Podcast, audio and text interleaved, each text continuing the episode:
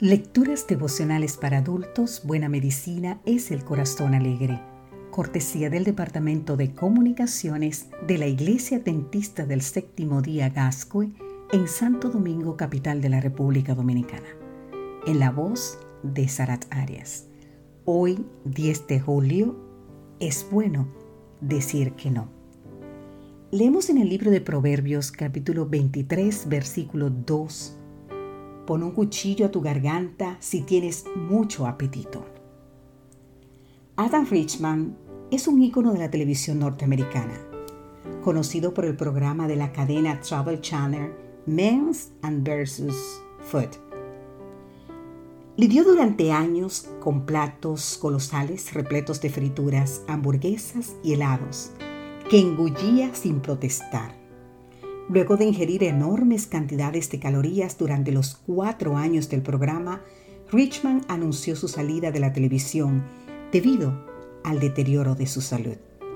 A partir de allí, un nuevo estilo de vida caracterizado por la regularidad en el consumo de alimentos saludables y la actividad física fue importante para recuperar gradualmente su bienestar físico.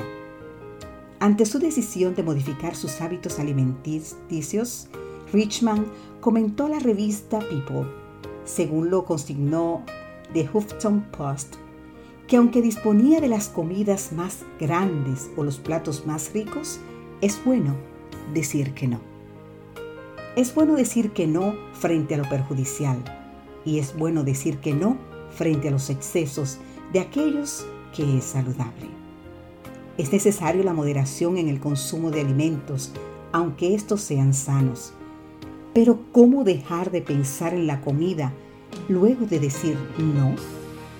Algunos terapeutas proponen utilizar la distracción como estrategia psicoterapéutica, sugiriendo a las personas que salgan a caminar, ordenen su habitación, limpien su casa o algunas otras cosas similares.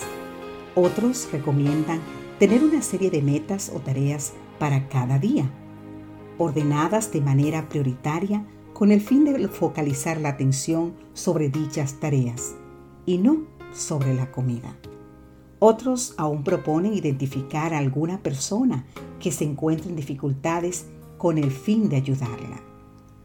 Con frecuencia, si te alejas un poco de ti mismo y te acercas más a los demás, los problemas suelen desaparecer. Esto dijo el famoso neurólogo y psiquiatra austríaco Viktor Frankl. Sin embargo, muchas personas tienen dificultades para moderar su alimentación porque la utilizan como un canal para expresar sus emociones. Si están ansiosos, comen demasiado. Si están con pena, dejan de comer. Y de la misma manera que el alcohólico o el drogadicto evaden los problemas y temores refugiándose simplemente en la comida. Para esas personas, restringir la alimentación equivaldría a restringir las emociones.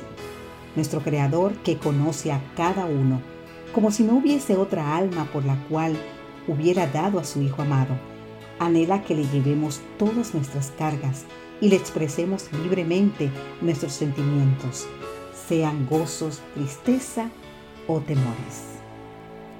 La Biblia nos exhorta a abstenernos de todo lo perjudicial y a usar con prudencia lo que es saludable.